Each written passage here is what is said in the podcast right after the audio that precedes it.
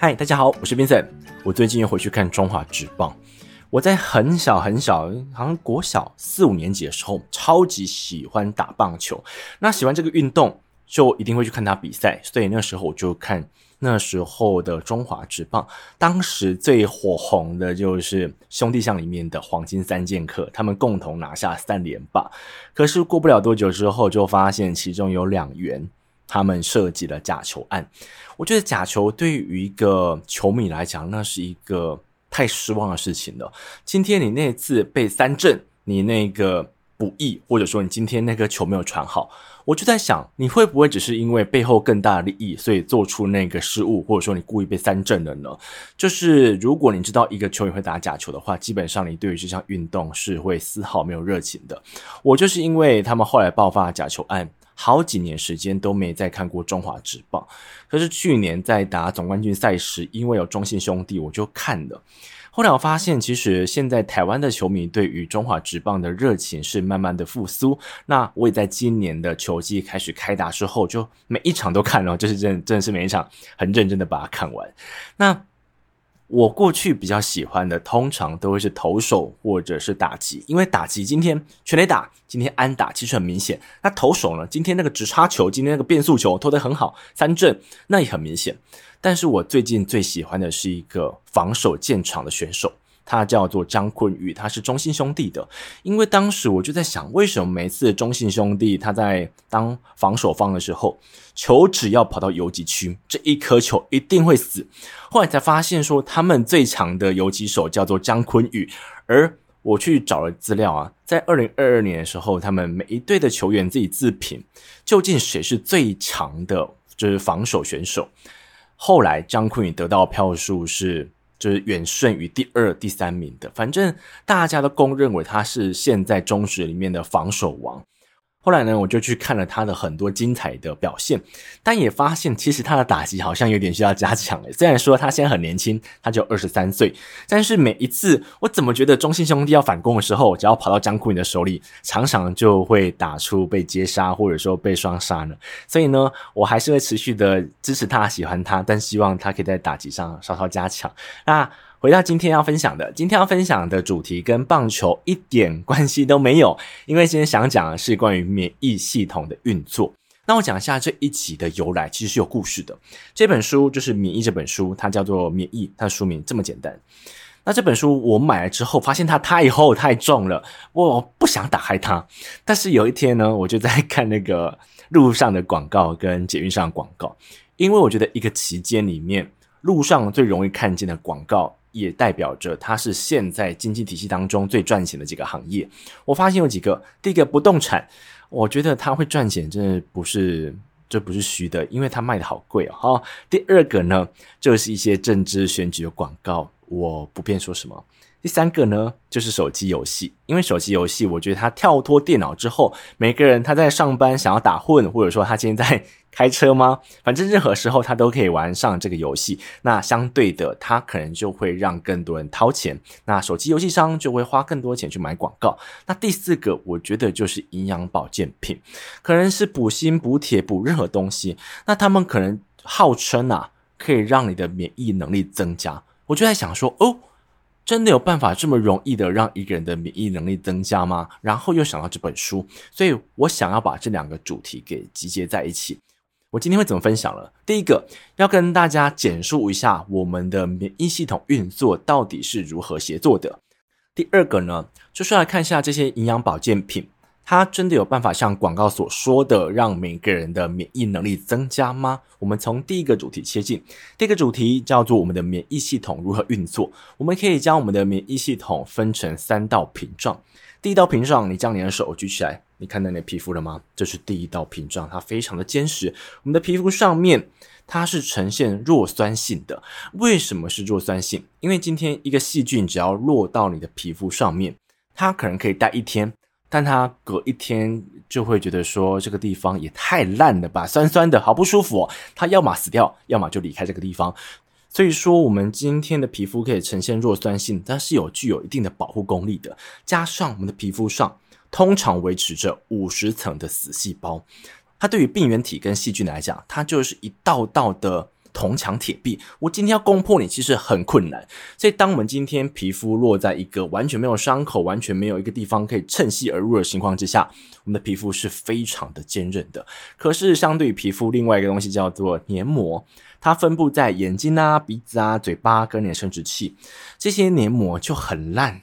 怎么说烂呢？因为它上面就是一层上皮组织，加上一点点盐分，就这样子。所以呢，我们过去就是在防疫期间，不是说如果你的手没有经过清洁的话，不要去摸眼睛、鼻子、嘴巴吗？就是因为这些黏膜处它的防御能力很烂，很容易让病原体跟细菌从这一些弱项里面进去。所以这是我们第一层的屏障。那第二层呢？等到这些细菌真的不小心的进到体内时，有一个东西叫做先天免疫系统，这个系统它的作用有点像是游戏世界里面装备的护甲值，好比今天有一个怪兽，它给的伤害是一百点，可是你的先天免疫系统它的护甲值是二十点，这时候一个攻击你所承受到就是八十点，因为它帮你抵消掉了，这就是先天免疫系统帮你做的事情，它可以承受大部分的一般伤害。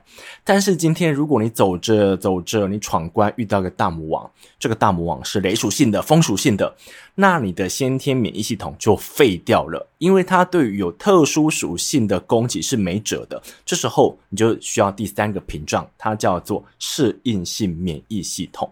这个系统它就是一个书呆子，因为它在你出生之前它不存在，可是等到你出生之后，它就像是一个资料库这样子。你有任何的细菌病原体进到体内之后，它就会将这个细菌的资料给写下来。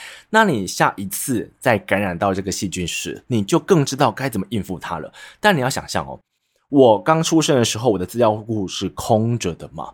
这也是我们为什么看见很多婴儿跟小孩子，他们很容易感冒，就是因为他们的资料库还没有建立起足够多的资料。每一次细菌进来跟病原体进来，可能就会让他感冒。可是他下一次再接收到同样的病毒时，他就更有办法去对付它了。以上这三个屏障就是我们的免疫系统的三个最主要的防护措施。那我用一个例子来解释一下他们是如何协作的。好比我们待会可能要去士林的运动中心，那为什么是士林运动中心呢？是因为我待会要去士林吃饭，所以我想到士林。好，就这样子。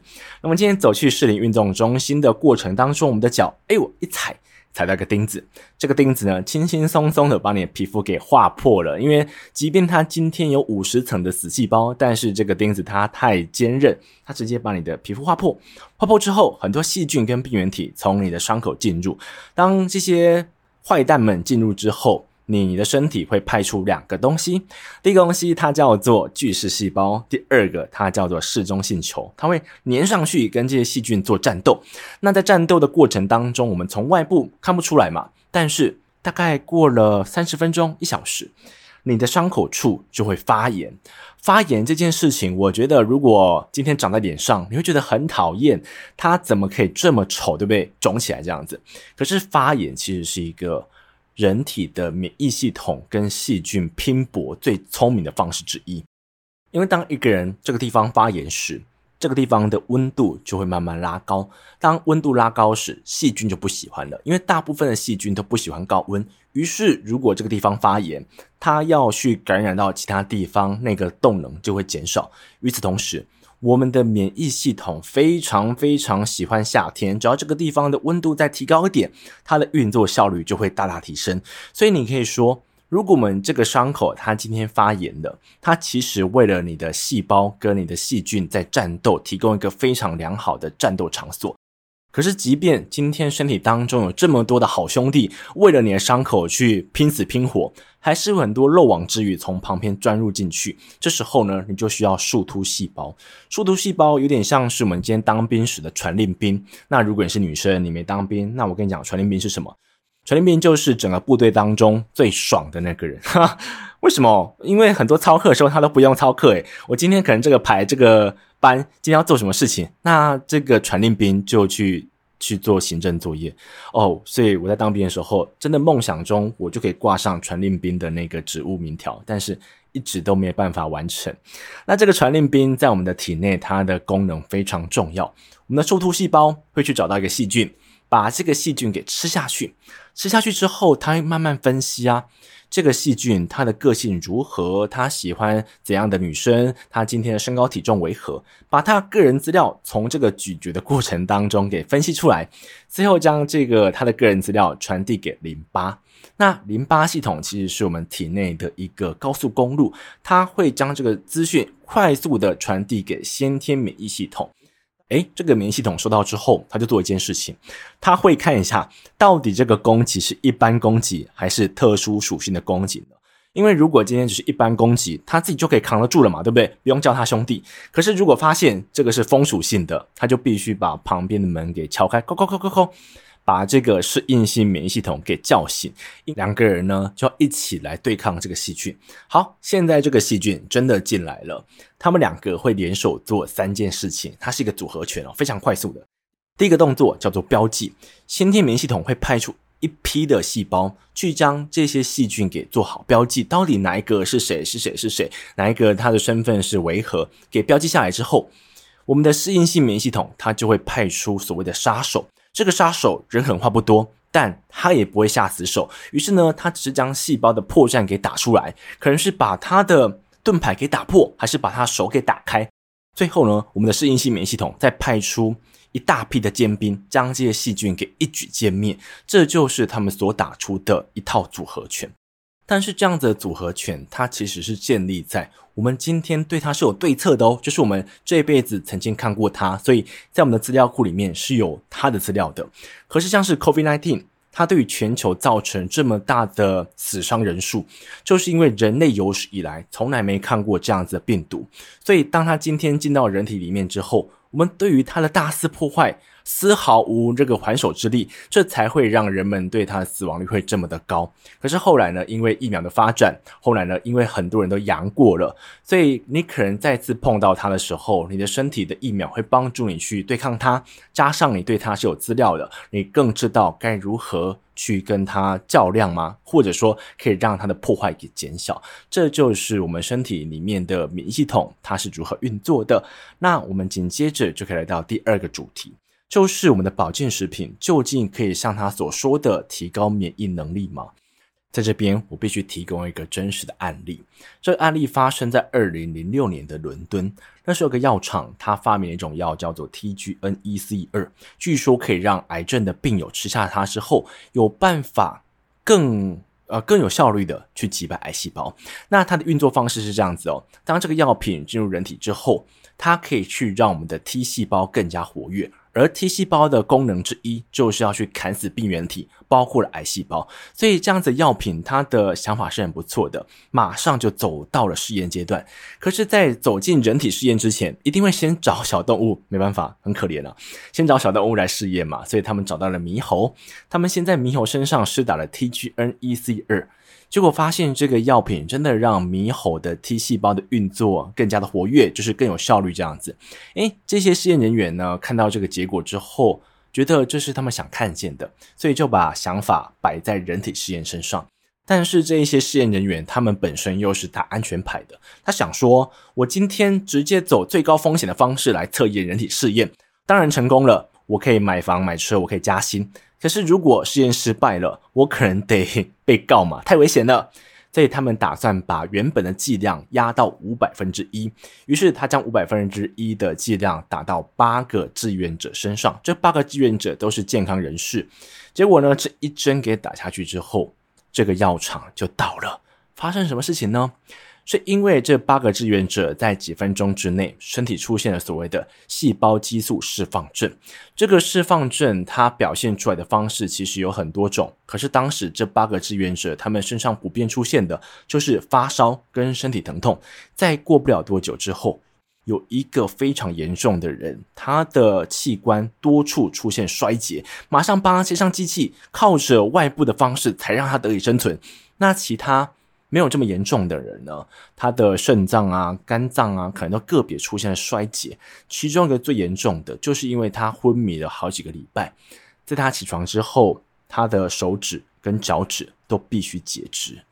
那为什么 TGNEC2 原本是用来救人的药，怎么打在这些志愿者身上之后，怎么变成了一个杀人药品呢？这些试验人员发现，我们原本的免疫系统的运作是一个非常严谨的 SOP。今天我的前端他看到了什么病原体，我的终端告诉我什么个人资料，我的后端采取什么执行任务，其实那都是一个层层把关，不能随便乱来的。可是等到这个 TGN-ECE 药品进入体内之后，全身上下的所有免疫功能全部打开了。这个场景有点像是工厂。今天的工厂内，他可能原本的工作方式就只有三分之一的机器会打开，甚至顶多来到二分之一，这是他们能够负载的人力跟电力。可是有一天，这些机器全部被打开，而且是加速运转的状态，这个工厂的电能跟人力是非常吃紧的，于是这才会让他们的器官出现衰竭，因为他们这些器官从来没有看过这么高的需求，他拼尽全力想要去支持，但没办法，他自己承受不住。那这样子的结果告诉我们什么事情呢？我觉得结果之一啦，就是当然是有人体试验上它不够严谨的地方。第二个呢，是我们对于免疫系统的了解并没有那么的深刻。就是我们今天认为说，我只想要去加强 T 细胞的运作，好像就可以执行，好像可以让这个地方加强，其他的部分不受影响。当我们今天这么做的时候，发现不对。我今天想要去碰几个地方时，你全身上下的免疫系统都出现了故障，都出现问题了。所以它并不像我们所想象的，是一个可以单个去控制的。我们将这个结果拉回到保健食品身上，保健食品呢，通常会打着我今天让你补充什么东西之后。你的免疫能力会上升，但如果我们将刚才这个 T G N E C 二的想法给带进来，我们原本想要去加强某个地方，结果让全身出现了问题。那这些营养补给品所说的，你今天只要补充这个东西，我就可以让你这一套复杂到不行的免疫系统，它的能力可以上升。我觉得以我的主观想法来讲，在生理上提供的帮助可能真的是微乎其微，可是，在心理上有可能是有帮助的。为什么呢？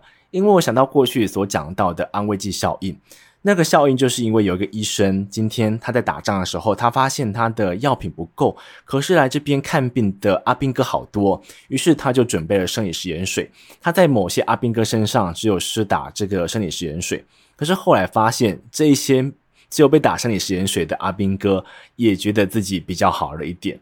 这就是大家所说的，我们的心理去影响生理了。我原本可能肚子痛，但是我心理上觉得说，你帮我打了药品，我应该会更好一点的。所以我的心理去改变生理，真的让我的肚子更舒服了一点。所以换到是一些保健食品。当我们今天可能真的是花了一大笔钱去买了这一小罐的。保健品，我们吃下去之后，真的可能会觉得说自己的免疫能力是有上升的，我的体力又恢复到了四十岁。所以我觉得在生理上的改变可能不多，但是在心理上而改变生理的，可能是真的存在的。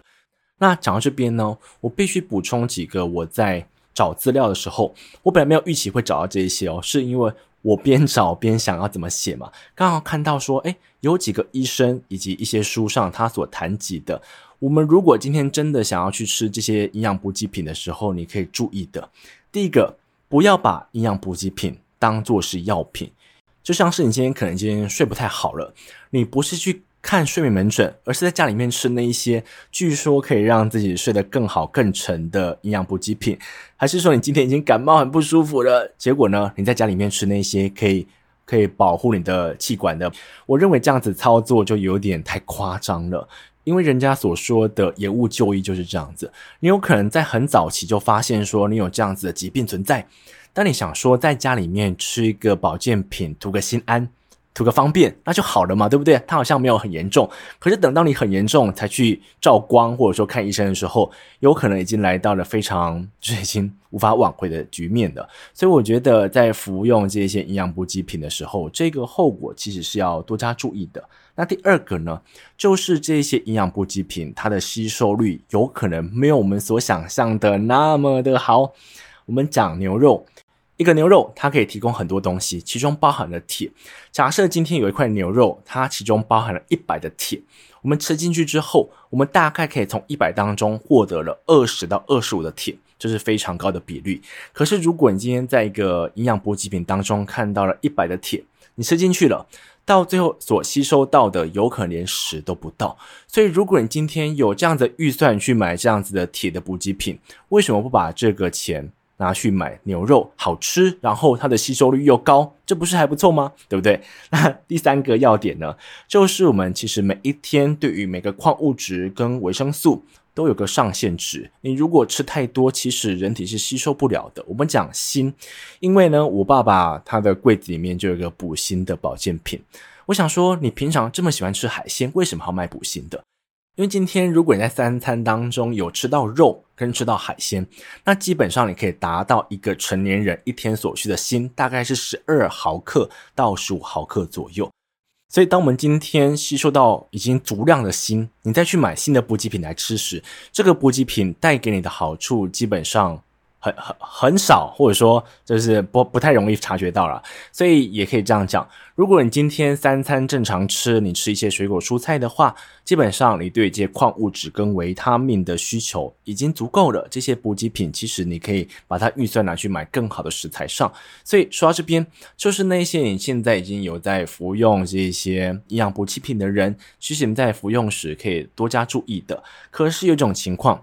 其实很多医生跟很多书籍都有谈到，有一种情况也是可以服用这些营养补给品，就是你今天的身体有些异样，有些不舒服，你跑去医院找到一个有耐心的医生，他问诊，他帮你做检查，帮你做评估之后，他告诉你说你的身体现在很缺某一样东西，你可以去买某一种的营养补给品回来吃的时候，这时候再吃其实是一个相对较为明智的做法，因为呢这些。文章当中都有提到啊，假设你今天身体里面大量缺少某些东西，这时候透过外部的方式来补充，这是一个比较合情合理的方式。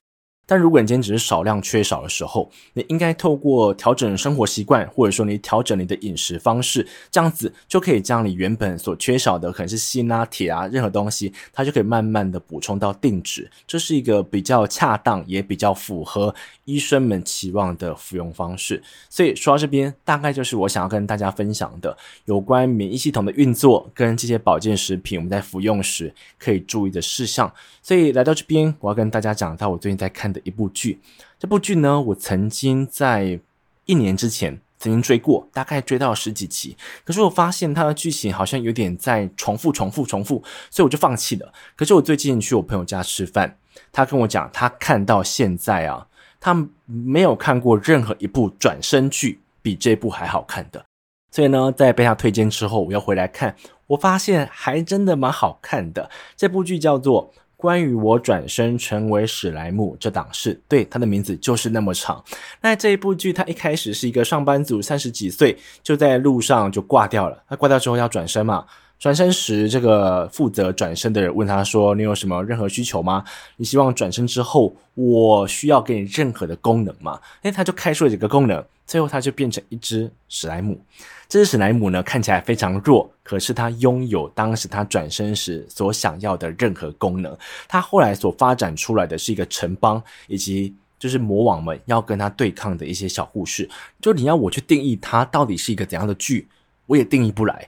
那我要怎么讲呢？我是不是不太会介绍剧啊？反正就是一个史莱姆慢慢变成一个魔王，慢慢的去跟其他的人去谈判、去协商，到最后他如何组织成一个大家庭的故事。我这样讲，我怎么讲？好像不太讲一个转身剧，好像讲一个家庭温馨喜剧的感觉。不管不管，反正这一部剧我觉得还蛮精彩的，推荐大家可以去看。那再回到这本书上，这本书它很厚。加上它很贵，因为它有彩图。那这本书的彩图其实是任何你可能细菌啊，或者说你体内的任何细胞它的样子，所以我认为在看的时候是不会无聊的。可是我必须讲一件事情，就是作者他在三十二岁的时候曾经被确诊癌症，于是这展开了他对于免疫系统运作的好奇心。于是他每一个地方每一个环节怎么运作的，他讲得非常的深刻，讲得非常的广泛就对了啦。所以这样子的广泛是一个好处，就是你可以了解很深。但坏处呢，就是如果你对于这个主题的兴趣没有到那么浓烈的话，我觉得要将这本书给读完并乐在其中是有一些难度的。这也是你在购买之前可以慎加考虑的一件事情。关于今天分享就讲到这边，谢谢你们。